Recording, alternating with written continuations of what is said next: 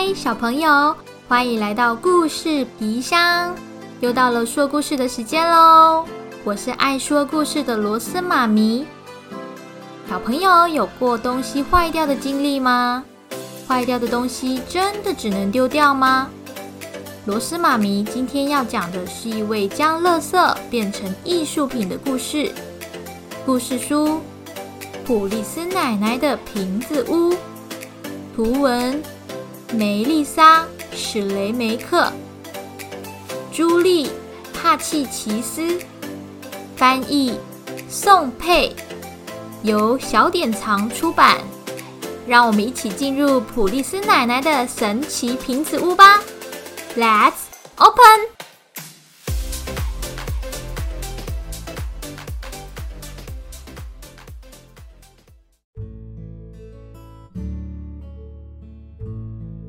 走进普利斯奶奶建造的瓶子屋，就像进入彩虹、万花筒或宝石里。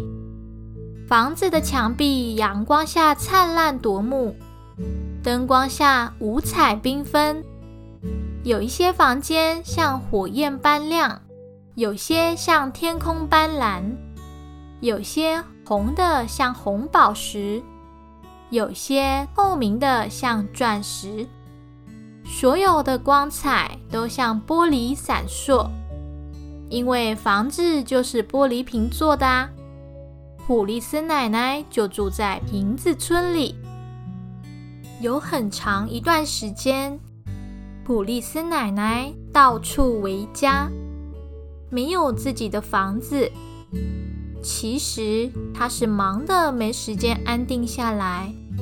因为他和家人开着拖车到处旅行，奶奶喜欢收集纪念品，可是拖车里没有多余的空间放东西，所以他决定要收集铅笔。哇，他收集的铅笔来自四面八方，来自他遇过的人。他拥有上千支铅笔之后。他开始用铅笔做东西。他用铅笔做成花、扇子、人形和其他的图案。组合后的图案变得更有趣，可是需要更大的空间来展示。因此，旅行生活结束后，奶奶也需要找个大一点的地方安定下来。普利斯奶奶在加州有块地，但是她没有足够的钱盖一般的房子。不过，奶奶不是一般人，不会用一般人的方法做事情。有一天，她去看了加州的那块地，决定顺路开车到垃圾场去看一看，看能不能找到什么东西盖房子。如果你等得够久，所有的东西终究会在垃圾场出现。奶奶说：“我找到了一张英国女王的照片，一座圣徒的雕像和一盏水晶吊灯。有些人丢掉的东西，甚至可以让我穿戴着去做礼拜。在垃圾场里。”普利斯奶奶找到各种瓶子，形状、大小、颜色都不一样，当然也有透明的。不过他比较喜欢五颜六色的瓶子。每天，普利斯奶奶会开着卡车去垃圾场，把东西运回家。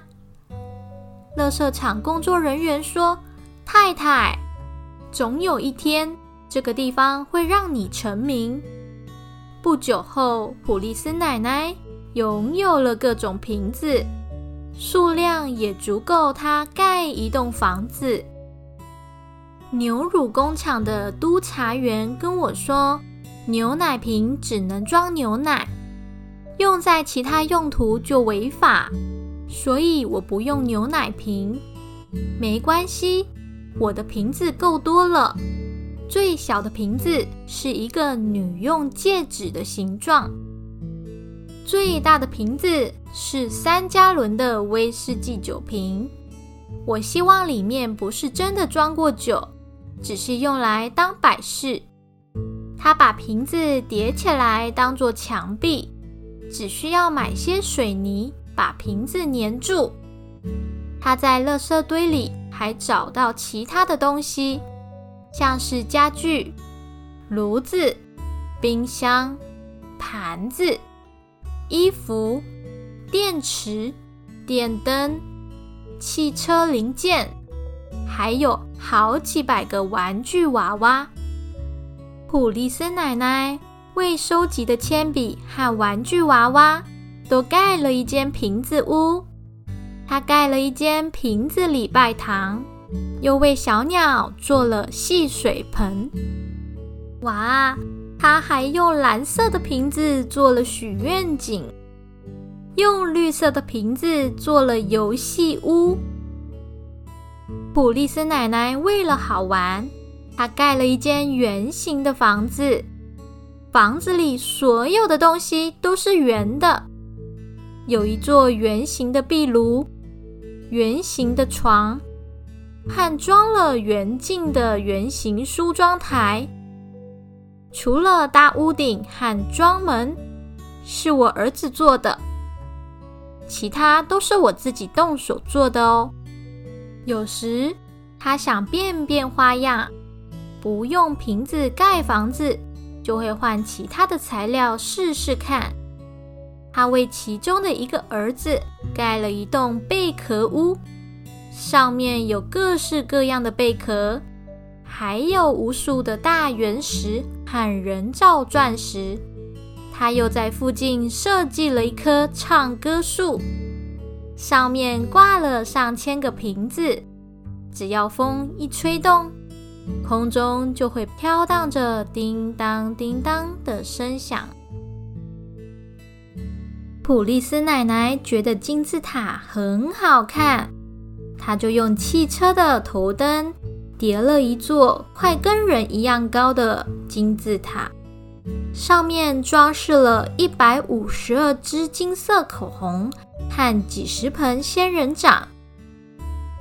他说：“仙人掌就像我，这种植物很独立，又多刺，从不向人求什么，还可以开出五颜六色的花。”普利斯奶奶喜欢色彩缤纷的东西，包括她的猫。她的猫咪有一只眼睛是绿的，另一眼是黄的，还有三只毛茸茸的小猫，分别被染成了粉红色、绿色和蓝色。我用植物做染料，不会伤害它们。我的孙子们都好喜欢。后来，附近的人都很好奇，陆续都有人来拜访普利斯奶奶的瓶子屋。刚开始来的人并不多，后来越来越多。普利斯奶奶就在树荫下用瓶子盖了一间小屋子。他拿出手工饼干和柠檬汁招待客人。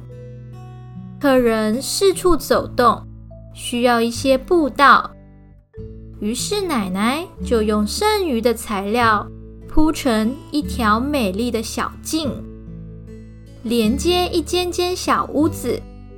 小径上布满了碎盘子、破瓷砖、掉落的扣子。瓶盖和贝壳，还有石头。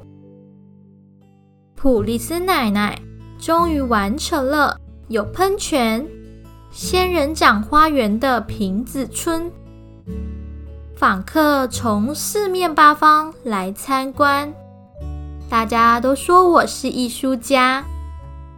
虽然我连车子都画不像，不过普利斯奶奶想。艺术有很多很多种吧。故事就到这边告一个段落。小朋友觉得真的有瓶子村吗？是的，真的有普利斯奶奶的瓶子村，而且啊，后来被列入了历史遗迹。把垃圾变成生活艺术品，是不是真的很酷啊？有兴趣的话，小朋友可以和爸爸妈妈找这本书一起阅读，体验书中带给你的无限幻想哦。那我们下次再见，拜拜。